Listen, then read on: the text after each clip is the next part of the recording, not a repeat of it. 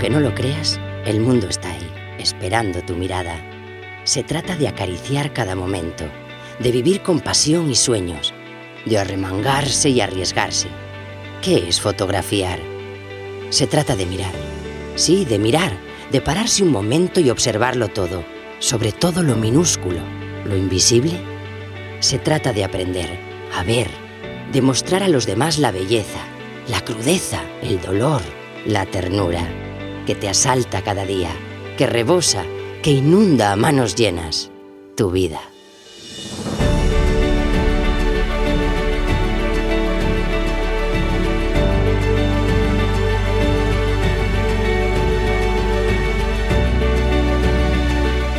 La Escuela de Fotografía, episodio 148.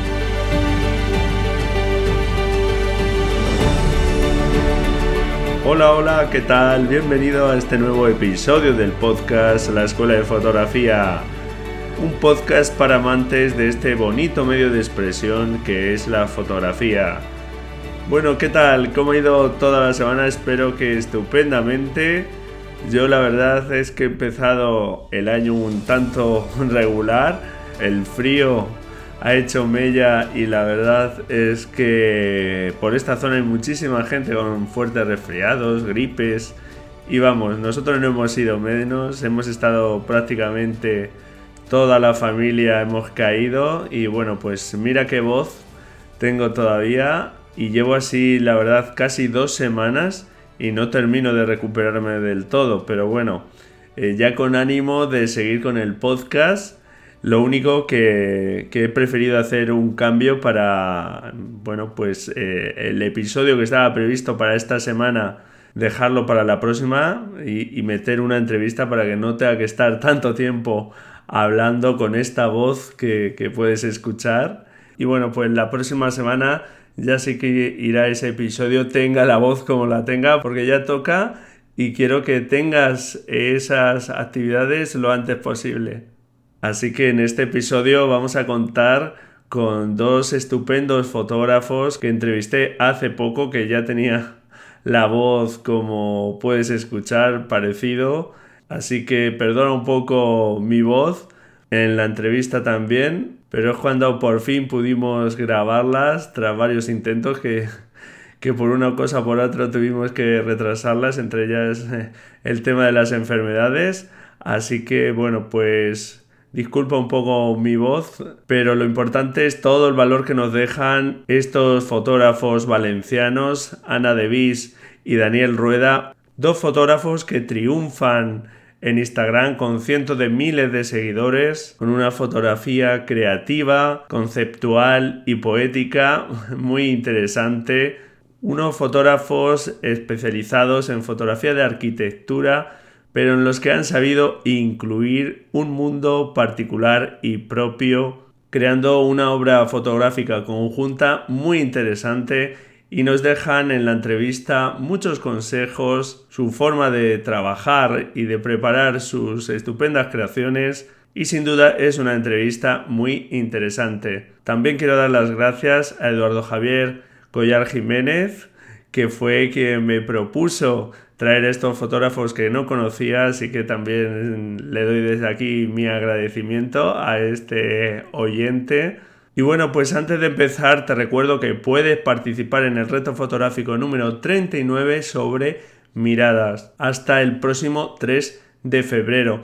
Y también pues te recuerdo que puedes participar en ese ejercicio que proponía de crear una fotografía a partir de un texto y que bueno pues como he recibido solamente un par de fotografías pues voy a ampliar un poquito el plazo. Vamos a dejar también por lo menos esta primera quincena de febrero. Anímate a través de un texto a crear una fotografía y puedes enviármelo a ejercicio visual Te lo dejo en la nota del programa y ahora sí vamos con la entrevista a este par de estupendos fotógrafos que además nos dejan al final una primicia sobre algo que te puede interesar y te animo a escuchar la entrevista hasta el final porque como te digo puede serte de interés. Y bueno, pues vamos allá con la entrevista. Ana Devis y Daniel Rueda son una pareja de arquitectos con gusto por distintas artes visuales que un buen día unieron sus vidas, sus talentos y sus pasiones para comenzar a crear una obra conjunta, una obra que empezaron a mostrar en una red incipiente en Instagram y a día de hoy ambos cuentan con cientos de miles de seguidores en esta red social de fotografía y marcas como Coca-Cola, Netflix, Samsung, Pantone e incluso la propia red Instagram se han interesado por sus creaciones. Bajo una mirada optimista, alegre y poética, sus creaciones utilizan elementos como la geometría, la perspectiva, el diseño, el color, para contarnos divertidas y emotivas historias mediante juegos visuales. Con una creatividad parece sin límite, nos sumergen en un mundo que merece mucho la pena descubrir. Y qué mejor forma que hacerlo de la mano de estos dos fotógrafos. Bienvenidos, Ana y Daniel. Hola. ¿Cómo estás? Muchas gracias por invitarnos. Muchísimas gracias. Pues un placer para mí contar con vosotros, que sé que vuestra agenda está muy apretada, afortunadamente, que no paráis, y pues es todo un placer teneros por aquí. El placer es nuestro. Pues nada, como os comentaba, la verdad es que de la, la ingente cantidad de fotógrafos, de buenos fotógrafos que hay actualmente y más con la proliferación pues, de las redes sociales, de fotografía, las plataformas de fotografía, etcétera, conocí vuestro trabajo a través de un buen oyente de Eduardo Javier Collar Jiménez. Y bueno, pues eh, os tengo que agradecer, me enamoró cuando vi la, la, vuestra obra y bueno, pues le tengo que agradecer a este oyente que propusiese que estuvieseis aquí porque bueno, pues me permitió descubrir vuestra obra y bueno, pues eh, os doy la enhorabuena. Hoy hablaremos largo y tendido de, vuestras creaciones y, bueno, pues es un auténtico placer, como os comentaba. Muchas gracias. Nosotros también le, estamos muy agradecidos a ese Muchísimas gracias. Nada, dentro de los cientos de miles de seguidores que luego uno descubre que tenéis, dice, bueno, ¿cómo, ¿cómo se me han podido escapar esta pareja de fotógrafos? Pero claro, es un universo tan grande, ¿verdad? Claro, Sí, no, sin duda. Además, eh, en esa red social en particular, eh, es que cuando uno se pone a buscar es apabullante la cantidad de gente que hay con talento, ya no solo gente en general, sino gente que lo hace muy, muy e, bien. Efectivamente, gente, es una cantidad ingente de, buenos fotógrafos, o sea, de fotógrafos mm. y que sube ahí sus publicaciones, pero como tú dices, de, incluso de buenos fotógrafos y cada uno mm. con sus estilos y demás, pues eh, vamos, lo que quieras, de cualquier disciplina. Así que esa suerte tenemos los fotógrafos de tener redes de ese tipo para, bueno, pues tener inspiración, seguir aprendiendo, etcétera. O sea que estupendo. Hablaremos de Instagram también hoy, si os parece un poquito. claro. Bueno, pues eh, lo primero que os quería preguntar, bueno, los dos sois arquitectos, está claro que, bueno, pues os encanta el diseño de edificios, la arquitectura, naturalmente, pero ¿cuándo, cómo llegasteis a la fotografía?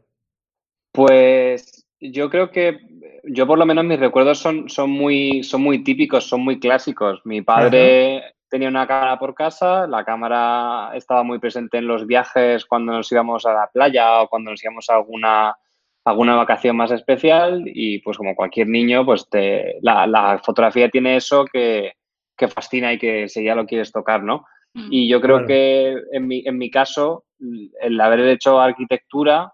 Eh, justificó mucho lo que me interesó luego fotografiar, ¿no? Es una cosa que ha ido retroalimentando.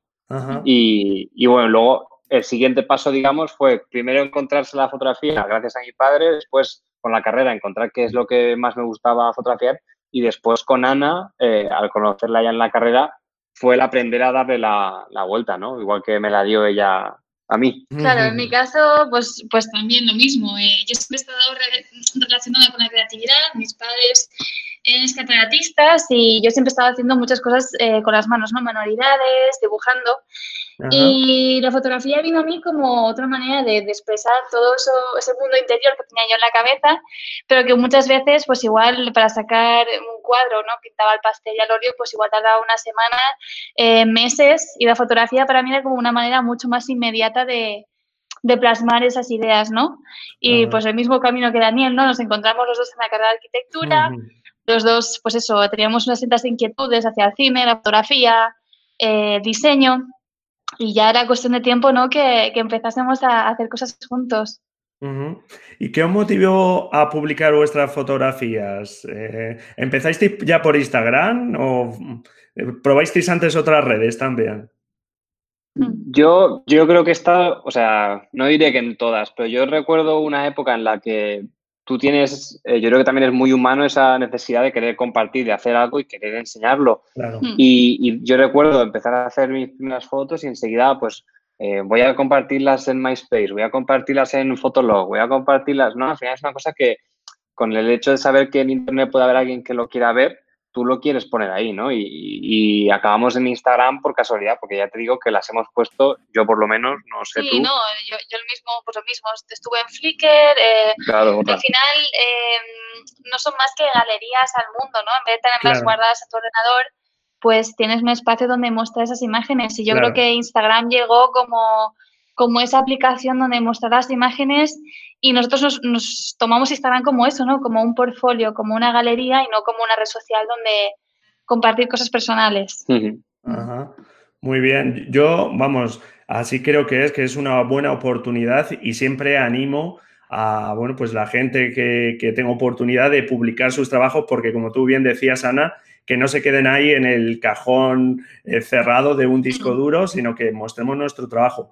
Pero también hay que lidiar un poco, que eso también eh, suelo indicarlo yo, con el tema de, los me gusta. Eh, realmente, ¿qué debemos buscar en las redes sociales, tipo Instagram?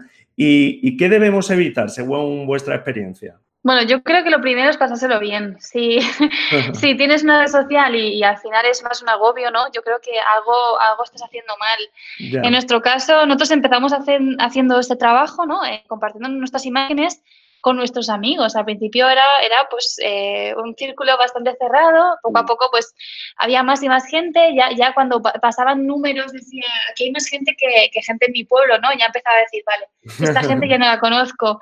Entonces poco a poco pues uno se vuelve más exigente, pero uno no va pensando en va a gustar esta foto, no va a gustar, sino me gusta a mí, em, es una foto que yo haría, o sea, nosotros siempre decimos lo mismo, ¿no? Si Instagram no, no existiese, eh, seguiríamos haciendo lo mismo. Yo creo que esa es un poco la sensación que uno debe tener, que hacer las fotografías para él mismo y no para como para el público, ¿no? Al final.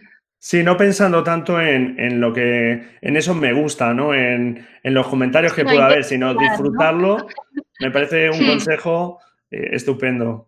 Hmm. No, además yo creo que nuestra carrera, entre comillas, relacionada con las redes sociales, creo, o sea, eh, creo que también hemos hecho mucho al revés y creo que hemos eh, también un poco puesto en valor que no hay que obsesionarse con ello. Me, explico. Si tú le preguntas a un gurú de redes sociales y tal, siempre está diciendo, pues publica una vez al día, ¿no? Sé muy constante, te procura que siempre estar. Y nosotros precisamente hemos hecho casi al revés, decir, no, nuestro trabajo lleva tiempo, nos cuesta hacerlo nuestro. Tenemos dos, dos, dos alternativas o hacer como churros por tener todos los días contenido en material y recaudar me gustas, como si pagasen algo los me gustas, o podemos hacer las cosas a nuestro ritmo y si una semana no se puede, pues, pues no se puede y cuando pasan dos o tres y no has hecho nada, a lo mejor es que esas semanas no tienes nada que expresar ni nada que contar o no te ha ocurrido nada que te ha excitado suficiente como para que surja esa chispa, ¿no? Y luego hay temporadas en las que se te sale por las orejas, no sé, creo que es creo que en ese sentido nosotros tenemos nuestro propio ritmo y si funciona en una red social, estupendo, y si no, pues claro. bien,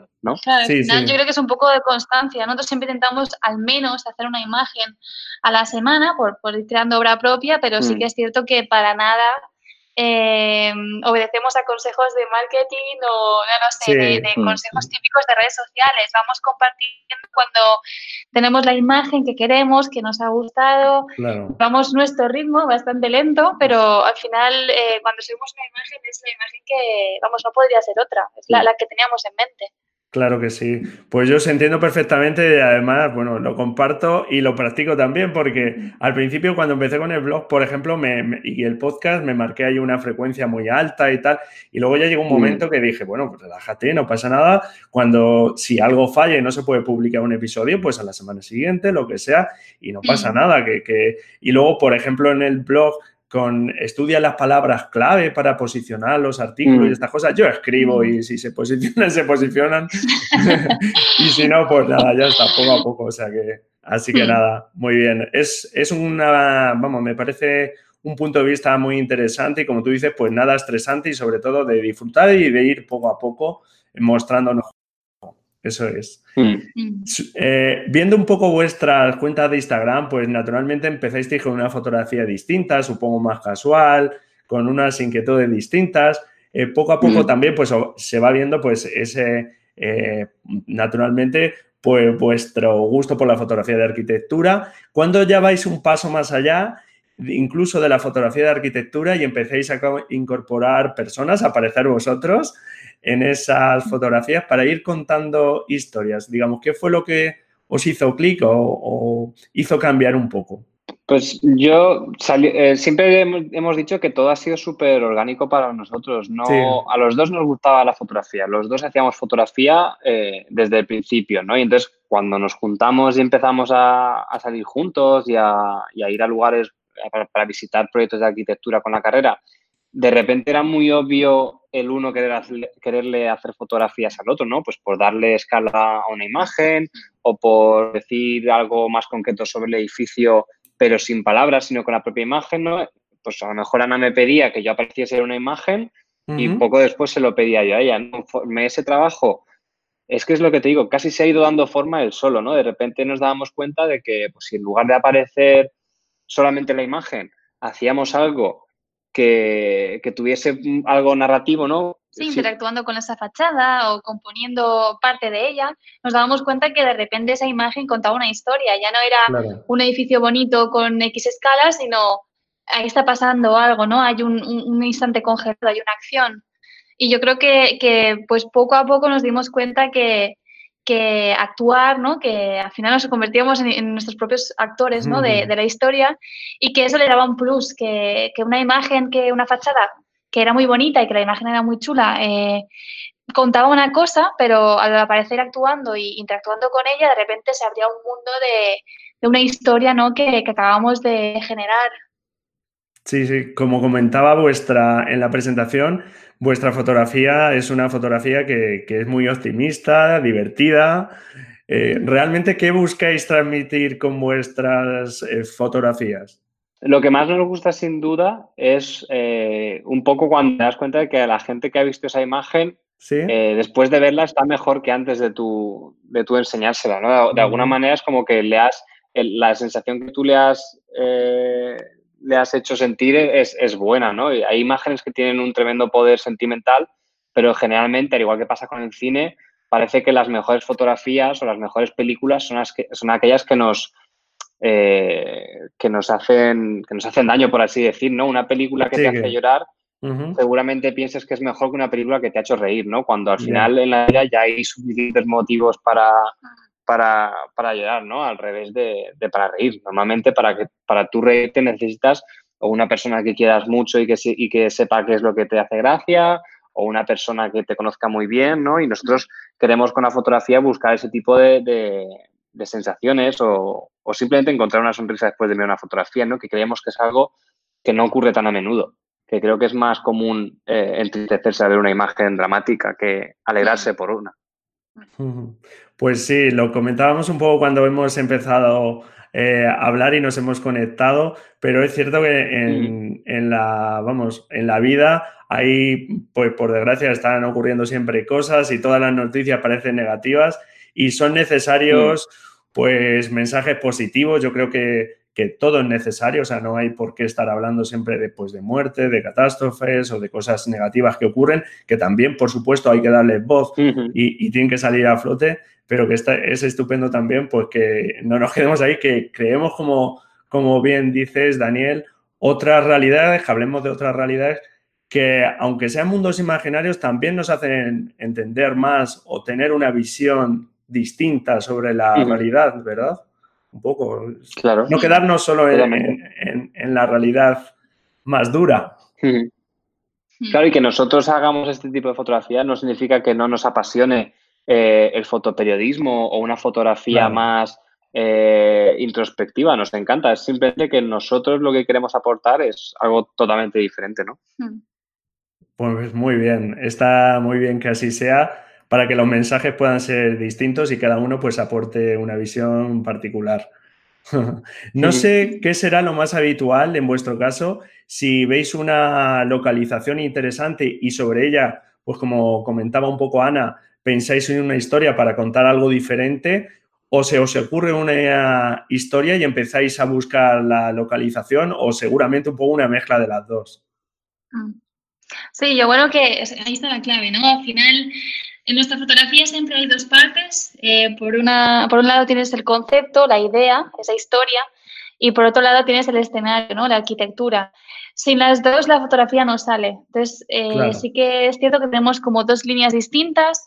Hay una fotografía que, nace de la arquitectura, eh, sobre todo cuando viajamos, pues eh, ya no tanto encontramos edificios, sino que los buscamos. E intentamos, antes de viajar, eh, hacer nuestros deberes y en vez de apuntarnos los monumentos de la ciudad, vamos apuntando fachadas que queremos visitar. Y cuando tenemos estas fachadas enfrente, pues siempre pensamos pues unas historias. Incluso hay veces que efectivamente cuando viajamos lo hacemos antes de coger el vuelo. Pero por otro lado, a veces nos ocurren historias, ideas, conceptos que queremos eh, experimentar, jugar con ellos, explorar, y para ello necesitamos unas fachadas, unos, escenarios, una arquitectura que a veces nos cuesta más de encontrar, ¿no? Eh, entonces siempre vamos con los ojos bien abiertos cuando, o bien cuando estamos aquí en, Valencia o cuando, cuando viajamos, para ir como acumulando ese listado de, fachadas eh, y de posible arquitectura que, que, vaya a contar una historia. Claro, al final es todas las imágenes, si te fijas, eh, si eliminas uno de los dos componentes, de repente hay, algunas imágenes en las que si cambias la localización, lo que está haciendo el personaje no tiene sentido y viceversa, ¿no? Al final, si eliminas o cambias la acción del protagonista o lo eliminas directamente, pues no deja de ser un rincón más de la ciudad vacío, ¿no? Entonces, lo que es bonito es que en realidad da igual por dónde empieces, ¿no? Empiezas por la localización o empiezas por la idea.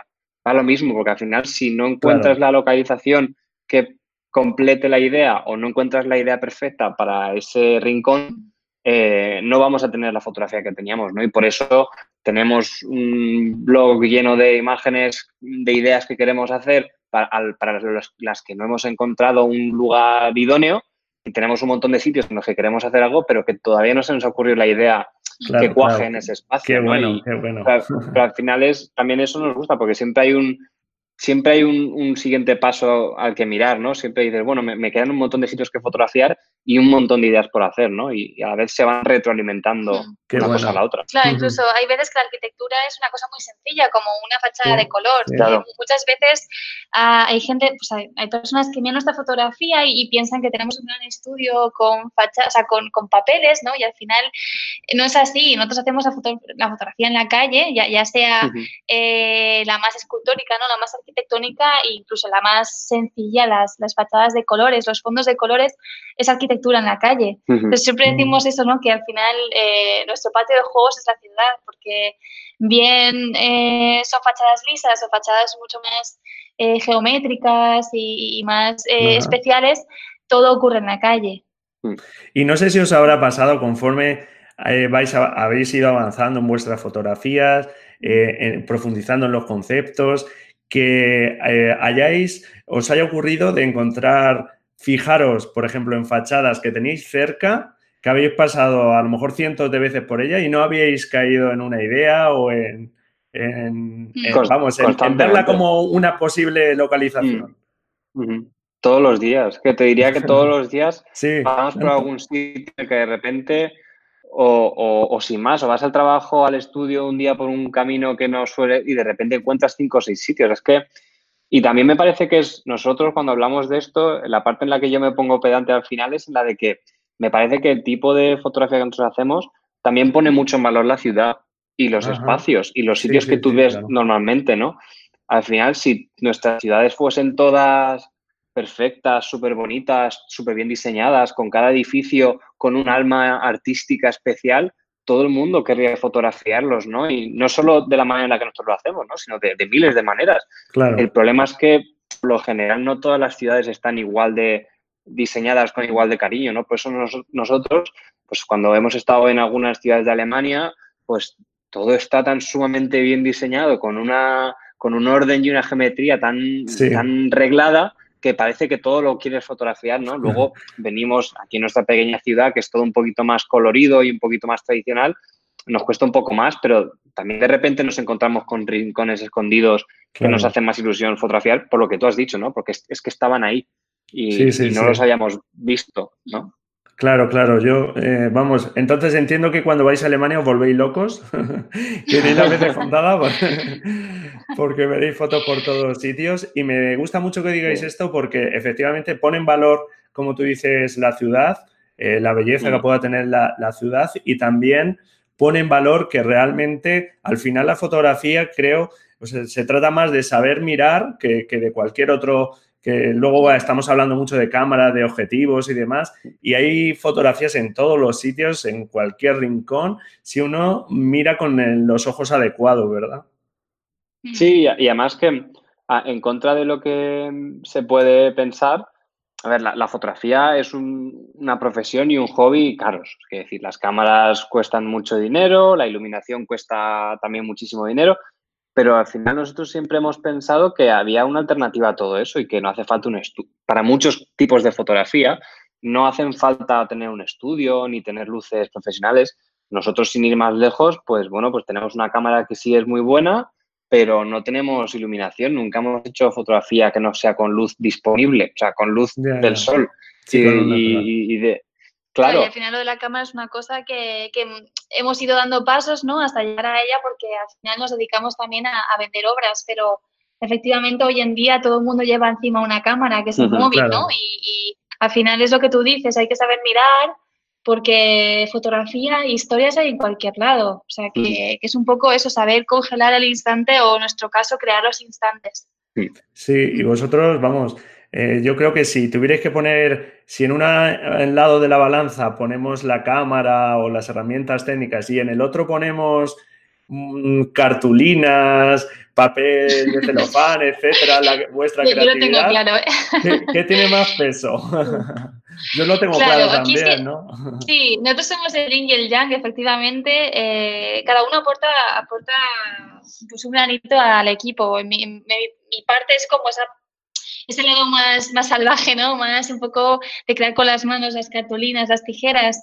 Daniel siempre se preocupa más por eso, porque la imagen sea perfecta, que, que tenga los, los parámetros correctos, o sea, efectivamente todo es necesario, pero efectivamente en nuestro caso, si la imagen no cuenta una historia, si no hay un concepto detrás, esa imagen no, tiene sentido. Puedes tener la mejor cámara del mundo, puedes imprimirlo eh, a, no sé, a tres metros de ancho si quieres, puedes tener la imagen más grande del mundo y con mejor definición, pero mm, no contar una historia, ¿no? Que al final yo creo que es una de las cosas más importantes. Mm. Bueno, eh, solo hay que darse una vuelta por, vuestra por vuestros perfiles, ver vuestras imágenes para ver que, como estamos comentando, no son fotografías casuales, están muy bien pensadas, la composición, la geometría, el color. ¿Cómo soléis preparar más o menos cada creación? ¿Seguís un proceso em, similar o, bueno, va un poco según va saliendo? Supongo que lo hmm. tenéis un poco más o menos ya el proceso depurado, ¿no? Sí, es, verdad que cada fotografía tiene su, su, su, proceso, ¿no? Pero al final sí que todas siguen unas reglas generales, ¿no? Que al final todas empiezan con Ana y conmigo eh, un poco hablando sobre lo que queremos hacer o si es una fotografía para un cliente eh, pensando sobre el producto o sobre la campaña y si es una foto para nosotros exactamente igual. Empezamos a hablar y, y enseguida lo que hay que hacer es pasar al dibujo para nosotros el dibujo es una herramienta tan indispensable como lo puede ser la cámara. O sea, sin un dibujo, sin el papel y un lápiz, no, no podemos empezar a trabajar. Y ahí es cuando empieza Ana, porque es la que más mano tiene para estas cosas, nunca mejor dicho, eh, a hacer esos primeros bocetos, ¿no? A decir, pues yo me imagino que va por aquí y ya enseguida yo veo otra cosa o, lo aplaudo y sí, y si veis si cambiamos, es, es, un poco el proceso donde todo empieza a tomar forma. Empezamos a pensar en los colores, en el vestuario, localización, composición, por supuesto, y cuantas más cosas, cuanto más nos, nos eh, explayamos en esta parte, cuanto más lo detallamos y cuanto más pensamos, más fácil se hace todo lo demás, ¿no? Porque enseguida eh, del dibujo pasas a una lista de necesidades, una lista de compra, a, calcular las horas en las que quieres hacer la foto. Eh, no es como que lo puedes hacer todo en el papel hasta tal punto de que lo único que te queda al final es eh, es eso, ¿no? Es hacer clic, porque todo lo complejo en realidad está en el papel. Luego, evidentemente, hay que, hay que encontrar la localización. Incluso hay veces que es eso, pues vestuario, hay que ir a por el vestuario adecuado. Hmm. Eh, a veces encontramos los, los props, ¿no? Los accesorios que necesitamos y los hacemos nosotros o los pintamos. Que atascas en la localización. Claro, la localización igual es una cosa muy sencilla, pero no la encuentras. O sea, eh, lleva todo un proceso, pero al final eh, un poco lo que venimos a decir es que eh, lo que es la sesión de fotos es lo de menos, ¿no? Lo que menos tiempo nos lleva porque está todo tan sumamente planeado que cuando llegas a la localización, eh, en realidad está muy claro lo que claro, está, está, muy clara la mm. pose, está, efectivamente hay cosas que solo se ven en la, en la escena, ¿no? En, el lugar. Pero al final nosotros siempre buscamos una luz muy particular, una luz homogénea, donde las sombras son casi inexistentes. Entonces sabemos más o menos a qué hora pues tenemos que ir a, este, al lugar, ¿no? Sí, según incida la luz y tal en, el claro, Claro, al final el proceso de la sesión de fotos es una cosa que sí, que luego decimos que es muy sencillo y luego echamos como 400 fotos para una misma imagen, ¿no? Y hay como pequeñas variaciones, pero sí que es cierto que ese proceso es mucho más eh, casi como instantáneo. Mm. Sí, te entiendo que ya la imagen está preformada, ya llegáis ya con la imagen, digamos que solo falta la captura final, que puede tener más o menos complicación, pero ya tenéis eh, toda la imagen en, la cabeza. Yo es algo que suelo decir, eh, suelo recomendar fotografiar menos y pensar más. Creo que es algo que, a la fotografía eh, puede mejorar nuestra fotografía si, si cada vez pensamos más nuestras imágenes, que es algo que poco a poco yo creo que si vas practicando, porque hay fotografías que no puedes estar pensando, claro, hay fotografías de callo o demás que tienes que actuar en, en, segundos o demás, ¿no? Tienes que ser rápido, pero si vas pensando las fotografías cada vez es más rápido y cada vez puedes conseguir mejores resultados claro, entiendo claro, incluso recursos, ¿no? O sea, que yo creo que esa creatividad ya no es solo en cuanto a ideas, en cuanto a conceptos, sino que la creatividad también es ahorrar recursos y al final si piensas un poco lo que estás haciendo, pues igual lo haces de una manera mucho más sencilla, ahorras tiempo, igual lo haces de una manera que es mucho más económica, ¿no? Y ahorras ese, ese presupuesto. Yo creo que, que pensar, la verdad es que es mucho beneficio, ¿no? Para a la hora de planificar un shooting. Mm, claro, porque un poco, además, volviendo un poquito hacia atrás en el tema de las cámaras, eh, mm, mm. que cuando hablábamos de cámaras lo estaba pensando, realmente yo creo que vuestras fotografías, no digo con la misma calidad, pero con una calidad parecida y al final con un concepto similar, con casi cualquier cámara reflex más barata del mercado, podríais tener un resultado, no digo exactamente igual en calidad, pero al final lo que prima es el concepto. Si ese concepto no está claro, ya todo lo demás sobra, ¿verdad? O sea, Claro, nosotros en realidad la, cámara que utilizamos es, eh, como te comentaban antes, ¿no? Porque hubo un momento en el que eh, pues comenzamos a recibir eh, mensajes para comprar ciertas imágenes que empezábamos a hacer y, claro, cuando de repente lo imprimes, no lo ves en la pantalla del ordenador, sino que lo ves en papel, pues empiezas a querer un poco más y, hemos tenido la suerte de, trabajar con, con, una buena cámara y demás, pero efectivamente para nosotros no es una parte si tú ahora nos caes la cámara que tenemos ahora por la que teníamos hace dos años, seguiríamos trabajando perfectamente. O incluso el móvil, que es lo que decíamos, claro, ¿no? Al final nos empezamos a instalar con el teléfono, porque entonces sí que pensábamos que era una cosa como un poco... Nunca lo hemos hecho como instantáneo, pero sí que es cierto que lo hacemos un poco menos planeado al principio, ¿no? Más casual.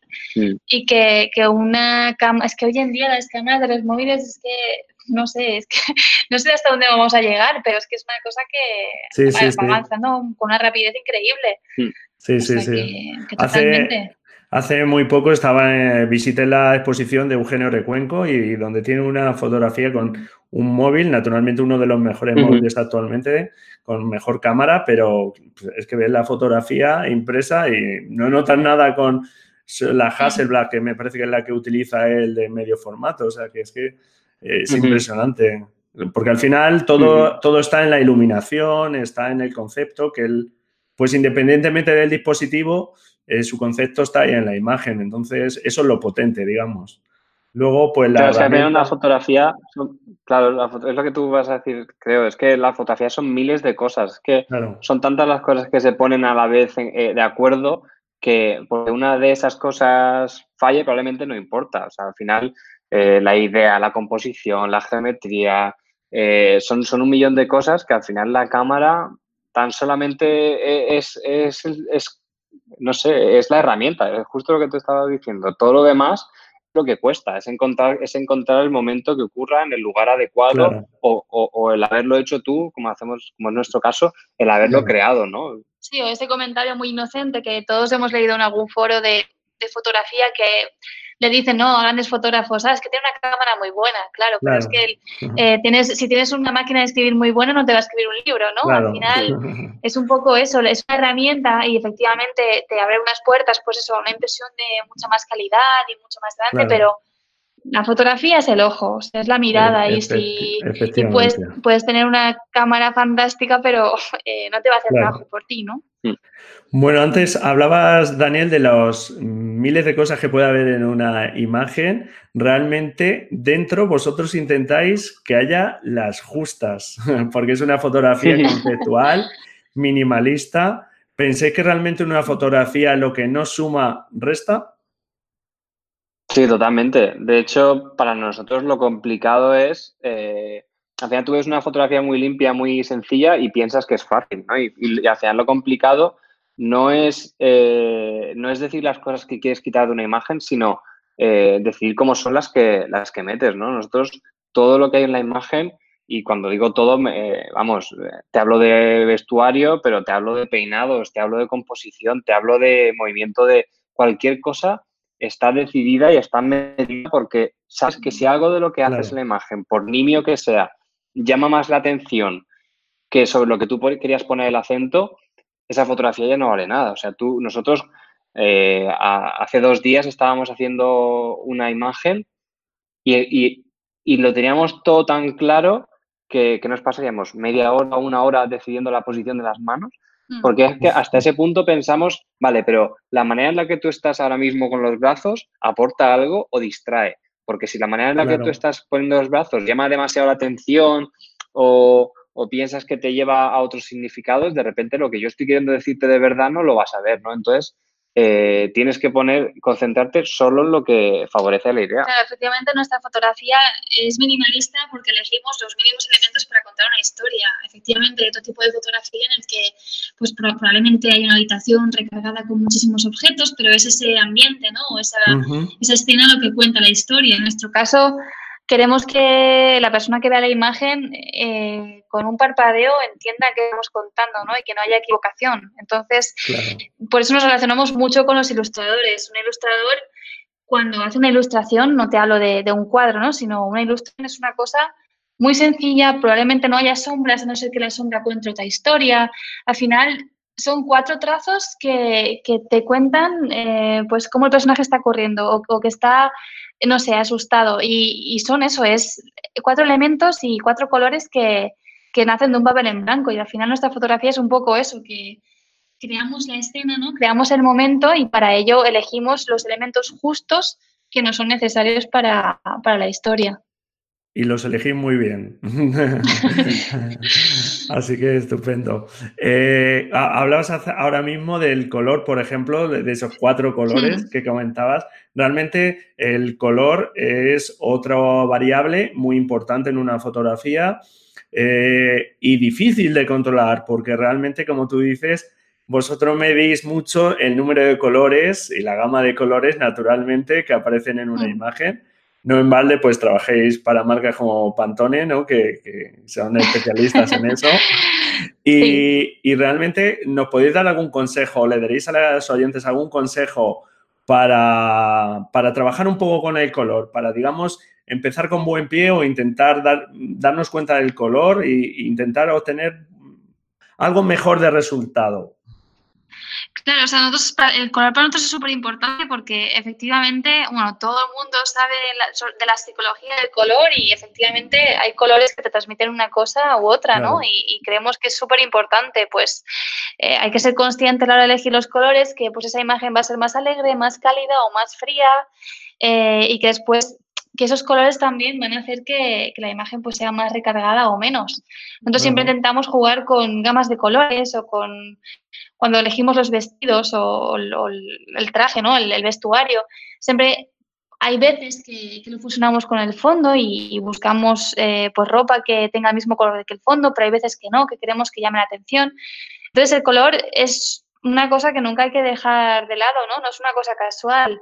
porque puede estar incluso contando una historia paralela sin darnos cuenta. O sea, lo decíamos otro día, un arco iris eh, te puede dar un mensaje de, libertad y que igual te está distrayendo de tu otro mensaje. O sea, al final tú tienes que elegir qué mensaje quieres contar, ¿no? Y, y que el color te tiene que reforzar esa idea. Entonces, eh, pues eso, si efectivamente quieres hacer una imagen que te transmita esa libertad o esa, no sé, como, como esa felicidad, efectivamente, potencia el color, todo... Centrándonos... Eh, sí, perdona, Ana, termina, hmm. termina, perdona. No, que efectivamente que, el color es una, es una decisión más y es tan importante incluso como la luz, ¿no? Que, que yo creo que, que, hay que divertirse, hay que jugar con él, pero que hay que ser muy consciente de que es muy potente y puedo contar historias paralelas. Sí, que seguramente puede ser buena práctica ir de menos a más, ¿verdad? Como casi todo. Mm. Empezar con menos colores y conforme vayas controlando esos colores, si tienes esa posibilidad, ¿verdad? Ir añadiendo colores, porque si ya metes muchos colores de entrada en todas tus fotografías, es muy difícil que, puedas controlarlo. Claro, yo luego además creo que con el tema del color hay mucho, se ha escrito creo que muchísimo sobre, ¿no? importar la imagen, el balance de blancos o cosas que hacer en Photoshop para, para que los colores sean como tú los tenías. Creo que al final eh, la problemática no es de Photoshop, no es de editar, no es de Lightroom, creo que es un problema de escoge bien tus colores cuando los estás tocando, cuando los tienes en la mano. Si tienes cinco elementos y quieres que los cinco elementos tengan el mismo color, y los tienes que pintar, pues los pintas. O sea, creo que es más una decisión de, lo que puedes tocar y lo que puedes ver con tus propios ojos, más que de lo que luego le puedas hacer en Photoshop, que evidentemente puedes hacer, eh, y los que lo utilizan Photoshop lo, saben o lo sabemos, pues hacer prácticamente lo que quieras, ¿no? Entonces, yo creo que es más una cuestión de, eh, de elegirlos y de, y de ver, eh, de seleccionar los colores antes de hacer la fotografía, ¿no? En lugar de luego decir, eh, o es que tenía que haber hecho esta otra cosa con el balance de blancos o no, ¿no? Yo creo que es más... Y lo que tú has dicho definitivamente es un buen consejo. Eh, los colores son más potentes cuando se contradicen o cuando se, hay, un juego de opuestos. Cuantos menos hay, cuanto menos colores hay, más fácil te es reconocer cuál es el color que prima, ¿no? Cuál es el color que lleva la voz cantante. Si hay demasiados, eh, es muy fácil que pierdas, ¿no? Que, que pierdas mm. de vista cuál es el importante. Claro, has comentado un tema que me parece también interesante. Yo creo que en vuestras fotografías no hay excesivo Photoshop. Eh, supongo que para limar algunas cositas, para que quede pues la imagen bastante limpia o todo lo limpia posible, pero realmente, como decíamos, os curráis mucho eh, todo el tema de la producción con esas cartulinas, con esas tijeras, para que todo esté ahí, ¿verdad? En la foto y prácticamente la mayoría de elementos de vuestras fotografías están ahí en la escena, ¿verdad? Hmm. Hmm. Y luego, a mí hay una cosa, a raíz de esto que, dices, efectivamente nosotros procuramos que todo como sea eh, dentro de lo posible, queremos que es. Es decir, queremos que todo lo que la imagen tú ves realmente estaba ahí cuando se hizo la fotografía. Evidentemente, yo no hay ninguna fotografía a día de, hoy que no pase por Lightroom o por Photoshop, un mínimo, pues para simplemente para corregir la aberración cromática de la cámara Claro, o para corregir la corrección de perfil, pero nosotros procuramos que no haya una, lo que, dentro de lo que es posible, que no haya una modificación y que, que todo lo que esté en la imagen estuviera en un primer momento, ¿no? Y de hecho, una de las cosas que más nos gusta de cuando hemos impreso el trabajo en grande, ¿no? Y que, es una de las cosas que no se perciben las imágenes en pequeño, en el ordenador y muchísimo menos en el teléfono, es, por ejemplo, eh, muchas de estas imágenes que hacemos cuando a veces hay gente que no conoce mucho el trabajo y le dices el 100% de las imágenes están hechas en la calle, muy enseguida se van a buscar ciertas imágenes, ¿no? De, con fondos planos o con colores muy vivos, ¿no? Y al final, cuando las imprimes en grande y te das cuenta y ves eh, pues detalles o grietas de las paredes que, claro, en pequeño no se ven porque son colores planos, pero cuando lo estiras y lo haces una imagen a un metro por un metro, ¿no? De repente le ves la pared que tenía gotelé, la pared que tenía pequeñas manchas de humedades muy finas que en pequeño no se ve, pero en grande sí, ¿no?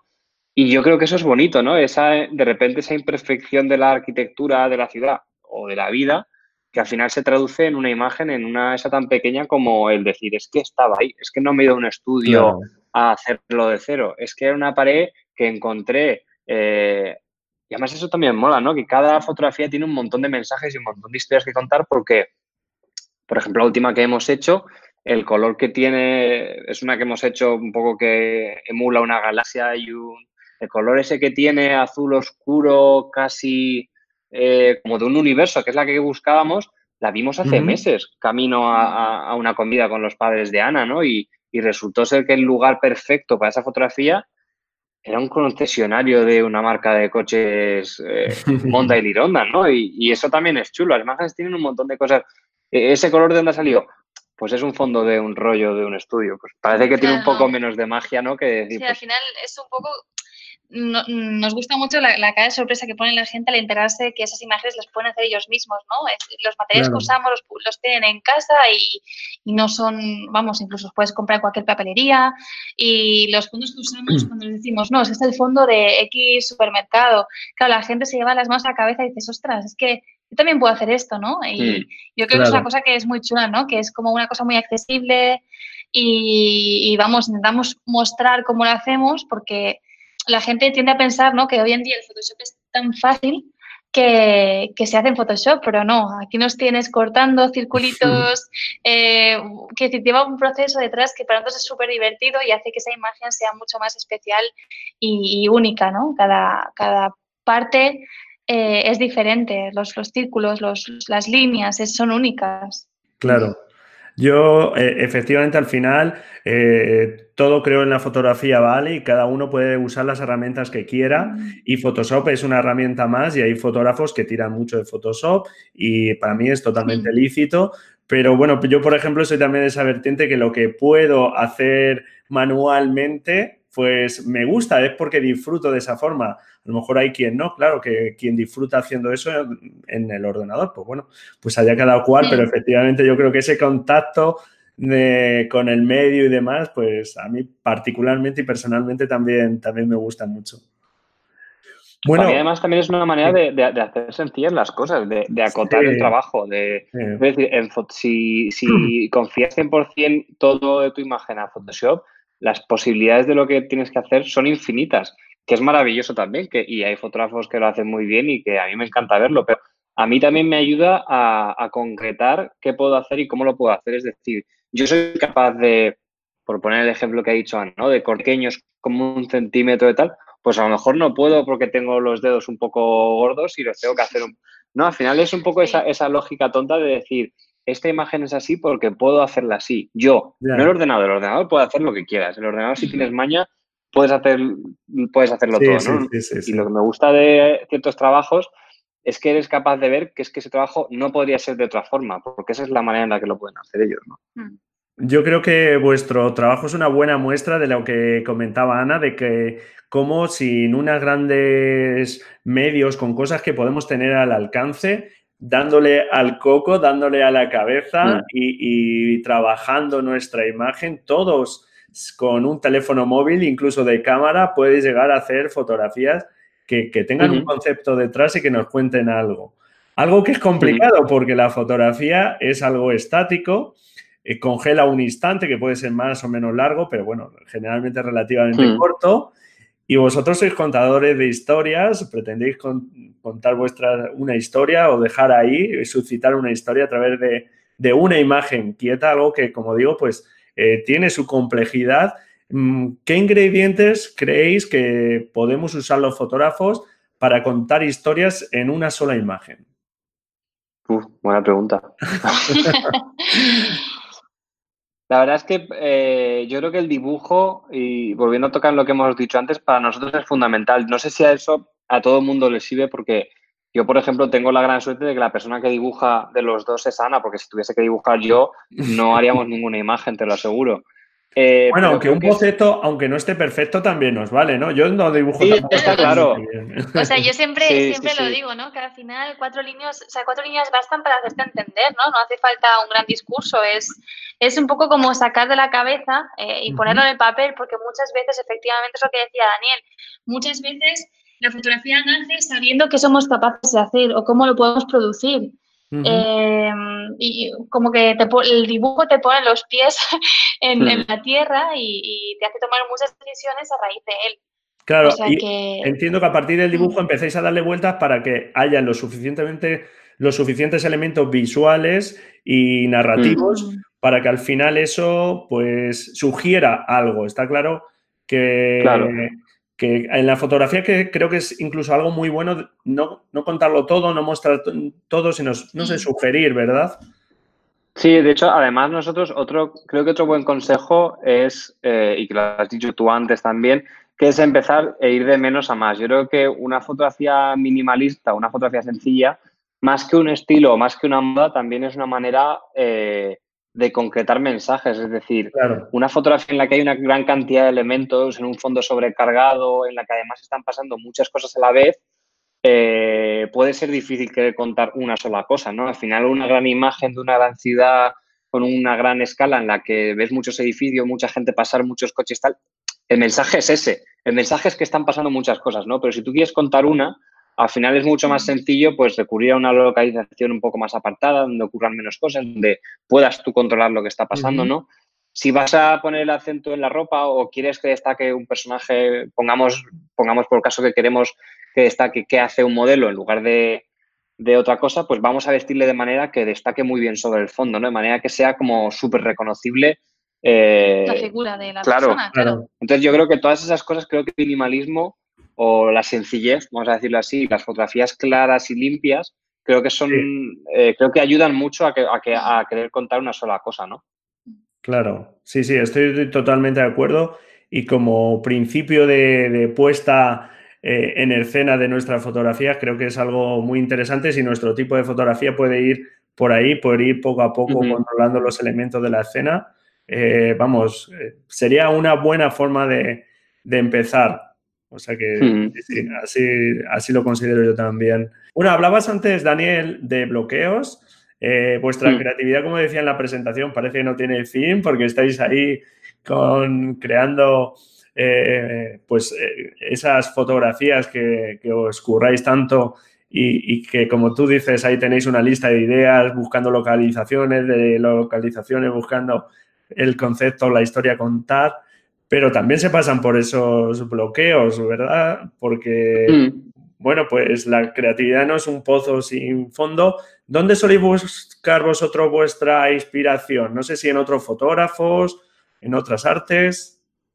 Eh, bueno, nosotros por lo general, cuando yo hablaba de bloqueos, a nosotros nos cuesta más, no tanto la fase de, ideación, que a lo mejor también, o sea, yo es que de verdad creo que imágenes y con los puestos que estamos hoy en día a todo tipo de, estímulos visuales. Yo creo que quien no tiene ideas a veces casi, no, no, no quiero decir eso, ¿no? Pero parece que, que no tiene ideas es porque no quiere, ¿no? Porque estamos tan sumamente rodeados de cultura visual y de cosas que al final es muy difícil no, no, no, no eh, caer ante tanto estímulo, ¿no? Nosotros tenemos más problemas cuando tenemos una idea concreta y no la y nos falta algo para hacerla realidad, ¿no? Para hacerla redonda, para terminarla, digamos. Claro, claro.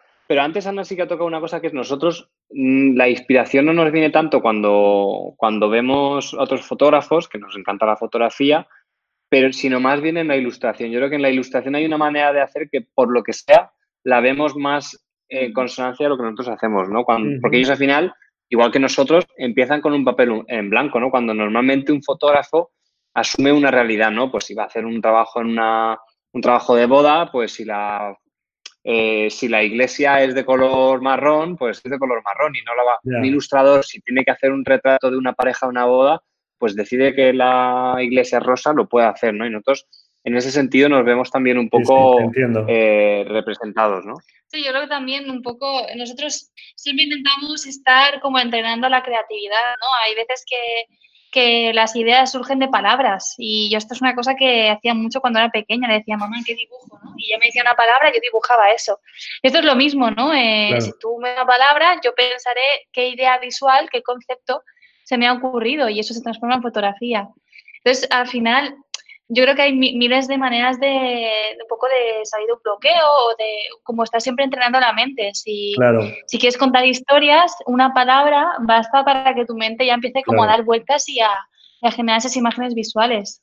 Aparte, decíamos el, otro día una cosa que, me parece que tenía mucha, mucha enjundia y era que cuando uno está intentando encontrar su propia voz o su propio estilo, creo, creo que la respuesta más fácil a veces es eh, es esa, ¿no? En buscar qué hacen otros, qué hacen bien y que a lo mejor yo también puedo hacer bien, ¿no? Y, creo que el, que el, enfoque es, erróneo, o sea, o no erróneo, que creo que hay una alternativa que podría ser mirarse a uno mismo, ¿no? Y mirar dentro del interior.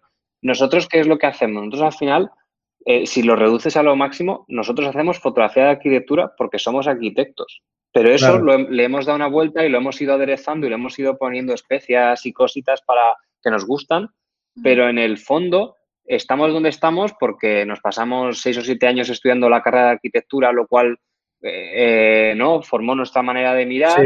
A la vez también eh, tiene mucho que ver que yo sea, pues yo soy un poco friki de la tecnología, me gustan mucho las cámaras y por lo tanto las imágenes creo que al final tienen un, un nivel técnico bastante alto y también son como son porque Ana viene de un entorno muy creativo, muy dulce, muy alegre, muy optimista que también se ven las imágenes, ¿no? Entonces, creo que cuando uno tiene, tiene que empezar de cero, ¿no? ¿Cómo, puedo, ¿Cómo voy a definir mi voz como fotógrafo, no?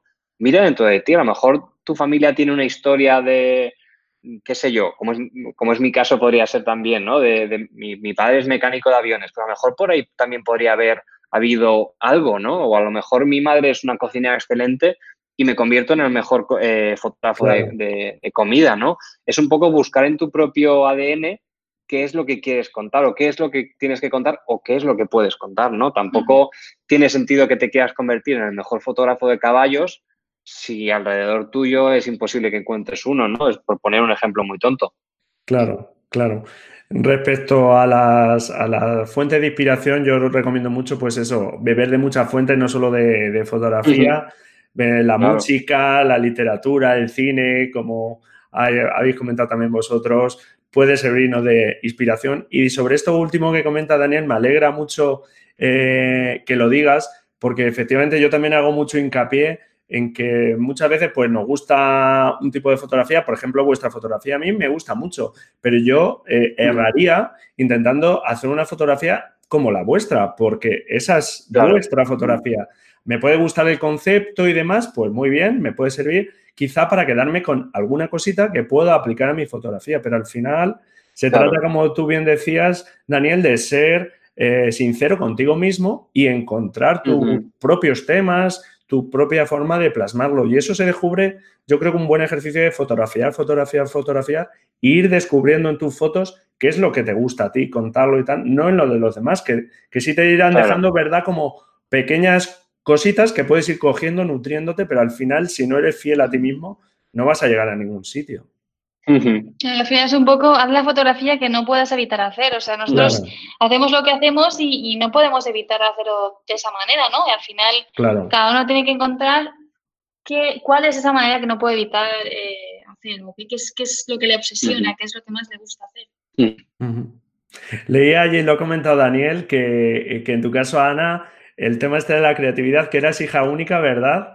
Y que tu madre, pues, eh, te obligaba un poco, o sea, eh, al ser hija única, a tu cabeza a estar inventando historias para estar ahí entretenida. Y mira, mm. oye, parece que eh, un hijo único, mira, yo tengo tres hijas y, le juegan mucho juntas y tal, y las vemos ahí, parece, a veces comentamos, mira, pues parece que si estuvieran solas, pues que se aburrirían, pero mira, pues en tu caso no es así, todo lo contrario. Claro, o sea, en mi caso al final, eh, como no he tenido hermanos, pues no los he echado de menos, ¿no? Eh, claro, en mi caso mis padres eran escaparatistas, trabajaban de lunes a viernes eh, montando las, los escaparates y de sábado a domingo ellos trabajaban en la decoración de esa semana. Entonces yo muchas veces me pasaba los fines de semana en el taller viendo cómo, pues, de objetos muy sencillos, como puede ser unos vasos de plástico y unos platos de, papel, pues de repente te montaban una margarita, ¿no? Los pintaban, los montaban, los rapaban. Y, yo he vivido mucho eso, ver cómo eh, tenían cosas en la cabeza y con, con objetos cotidianos lo transformaban totalmente y hacían sus escaparates. Y pues a mí me dejaban jugar con los objetos, a mí nunca me faltaba pintura, purpurina y cartones, pues eso era como mi, mi, salón de juegos, ¿no? y, es eso, al final uno hace mucho eh, lo que ha vivido, ¿no? Eh, tener un lápiz siempre a mano, pues a mí me ha dado una herramienta que es eh, pues sacar de mi mente todas mis ideas y en cuatro garabatos pues hacerlos, hacerme, o sea, de hacerme entender, ¿no? Entonces, efectivamente, cada uno tendrá una manera de expresarse, una, una historia que contar y, todo, todo lo que hemos vivido nos ha afectado. O sea que, efectivamente, esta es nuestra historia, pero cada uno va a tener la suya. Sí, nos forma como persona nuestras vivencias mm. y, y, mm. realmente yo creo que vamos a conseguir los mejores resultados en fotografía siendo fieles a eso, a nuestra mm. forma. Y además es como vamos a aportar más. Si intentamos hablar con la voz de otra persona, pues no vamos a tener su voz y va a quedar un mensaje inconexo, incoherente. La única forma de ser coherente es hablando por nosotros mismos, aunque nos cueste y sea un proceso largo, pero es como en la fotografía es así. Y, y, uno mismo solo, o sea, de momento como no hay copias, o sea, eh, una persona es única, o sea, que la fotografía de cada persona, la mirada de cada persona es única, o sea, que, que de eso no hay duda. Bueno, llevamos ya un buen rato. Eh, no quiero cansaros ya mucho, que, llevamos un rato. Para terminar, no sé si nos dejáis algún fotógrafo recomendado y un libro recomendado o algo, alguna referencia, si queréis dejarnos, un libro, algún fotógrafo que os guste especialmente. A, nosotros hay, eh, como te puedes imaginar, eh, lo que más nos gustan, desde luego, son los ilustradores y como hemos hablado de coger inspiraciones de otros sitios, yo creo que también es una oportunidad para, recomendar algo que no sea un fotógrafo, que también lo haremos. Pero hay uno que nos gusta mucho en particular, eh, que se llama Jean Julien, que es un francés, es un ilustrador francés, que además tiene algo que también que, nos apasiona, ¿no? Y que es la capacidad de, hacer cosas que no son estrictamente lo que, lo que él debería hacer, que es ilustración, ¿no? Que al final es dibujar en un papel o un ordenador, ¿no? Este es un señor que ha hecho desde esculturas, pasando por eh, libros a marcas de ropa, eh, y lo hace todo con su estilo propio y personal, ¿no? Y que es como que es camaleónico, ¿va? pasa de ser una pegatina a un juego de cartas, a, una, a un dibujo, una camiseta, como si no fuera nada, ¿no? Y yo creo que, eso es muy inspirador también para los fotógrafos, ¿no? Nosotros claro, claro. Eh, hemos hecho mucha fotografía, pero hemos hecho, es que hasta en Cannes para un trabajo para Facebook hicimos prácticamente una instalación artística, ¿no? O sea, creo, creo que los límites se los, se los pone uno, ¿no? Muy bien. Y luego, en tanto a, fotógrafos, hay uno que, nos encanta, que nos... el día dos, ¿no? En realidad, eh, fotografía que nos gusta mucho es esa fotografía poética, ¿no? Que cuenta historias eh, en referente español con objetos, que es Chema Madoz. ¿Cómo no? ¿Cómo no? Cuando hablabas hace un momento del uso que le daba de pequeña a los objetos que utilizaban tus padres, eh, te lo iba a comentar, digo, tenemos aquí otra Chema Claro, o sea, nosotros vemos, eh, a Chema la admiramos mucho por esa capacidad de, con dos objetos, con uno, te cuenta toda una historia, ¿no? Y no hace falta más. Y luego otro, otro referente ya internacional, americano, es Rodney Smith, que tiene una fotografía pues surrealista, pero también es minimalista, a pesar de efectivamente pues hay muchos más objetos o unos paisajes igual pues, mm, pues con más elementos, pero no deja de ser una fotografía muy directa, eh, muy clara y que, cuenta historias, vamos, muy, mm, muy fantásticas. Y, que también eh, toca un tema que hemos, que hemos estado hablando, ¿no? Que es el de contar tu historia y la de nadie más, ¿no? En una de las conferencias que, que, tenía me, me gustaba mucho porque comentaba que, que, siempre había odiado que su padre se dedicaba, no, recuerdo exactamente a qué, pero relacionado con la moda y con, eh, pues con modelos, con marcas de alta gama y todo esto, y él siempre había detestado aquello, ¿no? Por algún motivo, eh, imagino que sobre todo en la adolescencia, que parece que uno reniega de su familia y de mamá y papá y tal, y sin embargo él conforme fue creciendo y se hizo fotógrafo y demás, eh, empezó a darse cuenta de que lo que más le gustaba, si, si ves la, la, la obra de Ronnie Smith, era fotografiar a esos hombres y a esas mujeres elegantes como ninguno, ¿no? Y, todos engalanados con smokings y con sombreros de, ¿no? Con vestidos de noche y, y creo que es muy chulo porque solo él podía haber hecho eso, ¿no? Solo él, que tenía ese background personal en su familia con la moda, podía haber creado un estilo que, entre comillas, ridiculizase y al mismo tiempo elevase ese tipo de, estilo, ¿no? Al final, donde estaba la respuesta para encontrar su voz era dentro de sí mismo, ¿no? En su familia. Pues nada, estupendas referencias, las dejamos ahí en la nota del programa y me acabo de acordar que me comentasteis que estabais grabando hace poco un curso, elaborando un curso. No sé si pronto lo vamos a tener disponible por ahí, porque pues, seguro pues, que puede interesar mucho. No sé cuándo saldrá el podcast, pero eh, sale mañana el curso. Sale ah, mañana justamente. Vale. Mañana se, se presenta el tráiler y a principios de febrero ya estará disponible el curso para todos aquellos que tengan curiosidad de, cómo hacemos las cosas, ¿no? Allí puedan aprender pues estos referentes que, hemos mm. mencionado. Eh, Esta es la, plataforma es la de la de Doméstica, que seguro que mucha gente conocerá, Y, es un curso enfocado a la fotografía creativa. Claro, pues nada, el curso te pasamos el link. Es que ya nos, nos ha avisado eso, que mañana van a lanzar el tráiler. Entonces lo que van a hacer ellos va a ser 14 días, creo que va hasta la mitad del precio el curso pero efectivamente en, en febrero mm, se puede hacer el curso y es un curso... Cuenta que va. claro, el curso de doméstica que hemos preparado es un curso en el que, vamos, lo contamos todo de cómo, cómo nos llega un cliente con un briefing, con un enunciado, cómo hacemos esa pequeña lluvia de ideas, apuntamos las, los conceptos que nos vienen a la mente en una libreta. Y de esos conceptos pasamos a, a, imágenes visuales, hacemos unos pequeños bocetos, y siempre lo decimos, no hace falta ser un artista para, para sacar esas imágenes mm, mentales que tenemos y plasmarlas en un papel.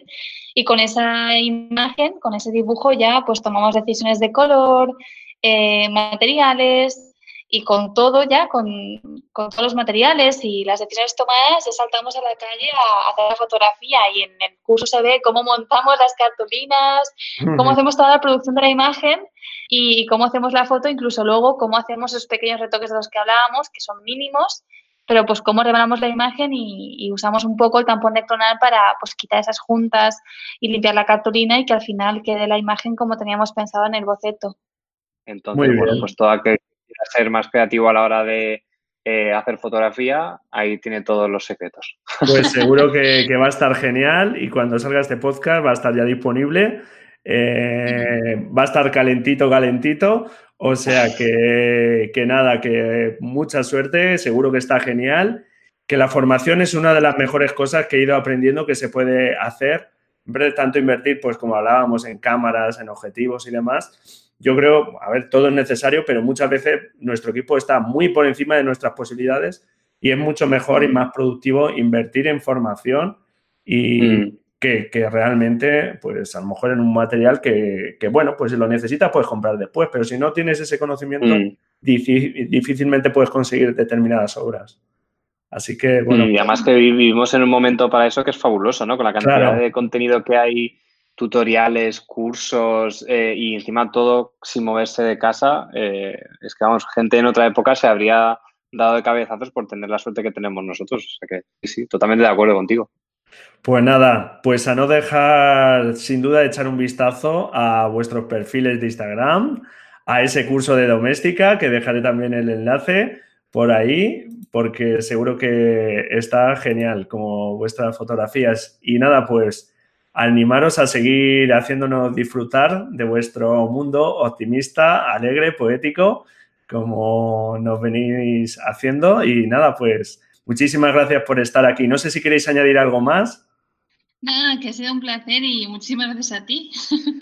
Y que nos alegramos mucho de que, haya, de que hayamos encontrado este hueco para charlar, aunque al principio parecía que iba a ser difícil. ¿eh? Sí, sí, sí, hemos tenido ahí que estar cambiando por unos o por otros, enfermedades de por medio, problemas, sí, sí. al final un poco con esta voz, pero nada, había que, por fin hemos sacado ese ratí y sobre todo pues a vosotros agradeceros con, con esa agenda apretada que, que hayáis sacado un rato para estar por aquí. Muchísimas gracias.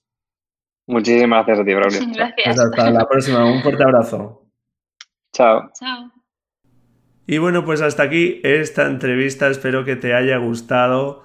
Como has podido ver, Ana y Daniel pues son unas personas muy amables, muy simpáticas, tal como lo son sus fotografías. No dejes de echar un vistazo a sus perfiles de Instagram, donde vas a poder ver su estupenda obra. Como ves, no hacen falta grandes medios para poder crear fotografías pues llamativas, originales, que llamen la atención, que despierten la curiosidad, etcétera, sino que todo está en nuestra mirada, en nuestra creatividad y sin duda creo que son una referencia muy muy interesante. Y bueno, pues como has podido escuchar la primicia de ese curso que empieza en doméstica ya, de este estupendo par de fotógrafos, aprovecha el descuento que tienen estas semanas. Así que ahí te dejo todo en la nota del programa. Y bueno, pues la semana que viene, eso sí, tenga la voz que tenga, vamos a ir ya con ese episodio donde te voy a dar una serie de pautas, de tareas, para que puedas llenar todo el año fotográfico que nos queda por delante, que ya no es completo, de fotografía. Muchísimas gracias por estar ahí al otro lado. Encantado si me dejas tu valoración y tu reseña en iTunes, tus comentarios y tus me gusta en iVoox. Y nos escuchamos la próxima semana, si tú quieres, claro. Adiós.